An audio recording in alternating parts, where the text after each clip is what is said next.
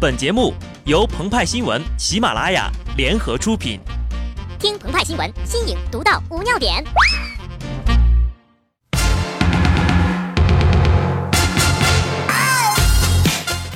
本文章转自澎湃新闻澎湃联播，听众朋友们，大家好，我是机智的小布。猴哥，猴哥，你真了不得，三 D 建模压不住你，冒出个红绿灯。中央电视台二零一六猴年春晚吉祥物康康已经正式发布了。看过这只猴子的朋友都会发现，喜气洋洋的大红，生机盎然的大绿，豪气冲天的大黄，处处显示着我悠久的华夏文明，表达了人们对新年的美好期盼。呃，这个，对不起，鹏鹏和派派实在编不下去了。这是一只有毒的猴子，丑的人想继续过娘年，尤其是这三 D 效果，男人看了沉默，女人看了流泪。鹏鹏再也不敢说给妹子生猴子了，派派觉得猴子也不用再派逗来了，他自己来就能吓哭小孩了。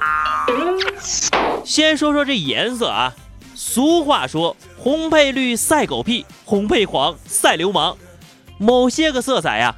特别是互补色和临近色，以相同纯度、明度、面积出现在了同一个画面中临近的位置，会形成过分强烈的色彩对比，使画面过于刺眼。用设计师的话说，就是香气扑鼻。但是这不代表红配绿就没有根据，红绿配的风俗呀，在南北朝到隋唐开始建立起来，在唐朝发扬光大。上红是中原服饰的传统，上绿则是南北朝以来因为绿色染料合成技术的发展而兴盛的。而且呀，南北朝、隋唐的民族融合趋势明显，服饰配色也有胡风的影响。所以颜色的问题呢，每个时代有不同的理解罢了。尽管眼前的这个猴丑的是花花绿绿，但从美学历史观的角度，勉强还是可以理解的。然后再说那两个球，球长在下面，人们不会意外，但是长在嘴边儿就有点吃惊了。但设计者韩美林老师解释呀，这是小猴子吃多的时候鼓起的腮帮子。说的更专业一点啊，这叫夹囊。最基础的功能呢是储存食物。很多时候呀，动物没有慢慢进食的条件，有夹囊的话。可以大量的往里面塞食物，储存着，留着以后再吃。所以呢，这也符合生物进化的规律，也没什么值得诟病。但是鹏鹏和派派转头一想，名字叫康康是吧？有一对鼓鼓的腮帮子。央视的康辉同学，请告诉我，这不是一个巧合。下面重点来了。韩美林老师作为艺术界的泰斗，曾经设计了五福娃的形象。这次的水墨猴脸儿也是出自他之手。大多数网友表示啊，韩美林的设计原稿质量很高，形象并不丑，是吧？啊，那就算丑也是丑萌，是吧？水墨效果恰到好处，但是一加上 3D 渲染，从画面到意境瞬间爆炸，丑得令人发指呀！叫人怎么吃得下年夜饭呢？话说这建模是什么水平啊？临时工级别的吗？原作是水墨写意风情，体现了传统古典美，但建模之后啊，直接来到了后现代抽象写实主义，中间差了五百年来去的美术发展史呀！整个 3D 模型没雕刻，没材质，没贴图，没毛发。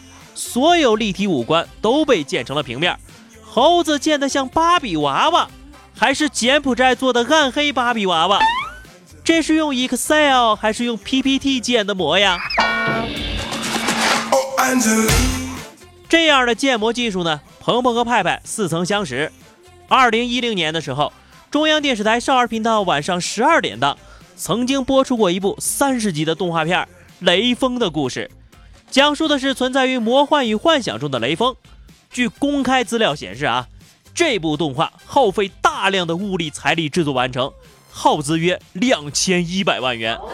好了，接下来呢，就让我们从配图欣赏一下这部斥资千万的神作，到底有着什么样的震撼特效？那么这么丑的猴子模型为何被选为春晚吉祥物呢？鹏鹏和派派大胆的做了一下猜测：一，辟邪消灾。新年到了，人们总是用各种方式祈福新的一年。春晚剧组用一只丑猴子叩响了新年的钟声，意在呀，让猴子阻挡厄运，跟随人们进入新年，也算是良苦用心了。从另一个角度来看呢？老一辈的人有给孩子取一个贱名的传统，寓意好养活。比方说李狗蛋啊、王大妞啊什么的，用一个丑猴子当吉祥物，这年呢肯定就好过了。那要是不好过的话，你们可以去找他们啊。二进步空间，俗话说没有最好，只有更好。二零一四年南京青奥会吉祥物乐乐。网友称之为“二胡卵子”，刚出来的时候呀，那也是雷得天崩地裂，被网友们诟病。但后来呢，成为了网红，逐渐被大众接受了。现在来了猴子康康，你还觉得二胡卵子丑吗？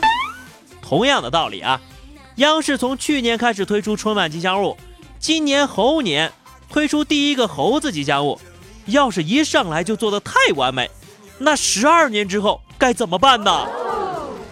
三与国际接轨，啥也不说了，直接看配图吧，看看其他各国的吉祥物都是一些什么鬼呀！看完呢，你就会发现，猴子其实并不丑，而且还很有良心的。世上没有丑猴子，只有懒猴子。明明有好的原稿做铺垫，明明有好的技术做支撑，明明有四个方案用于投票。但就是不用啊！对此，鹏鹏和派派只想说俩字儿：我冷。好的，那么以上就是本期节目的全部内容了。更多新鲜资讯，敬请关注喜马拉雅澎湃新闻。下期节目我们再见吧，拜拜。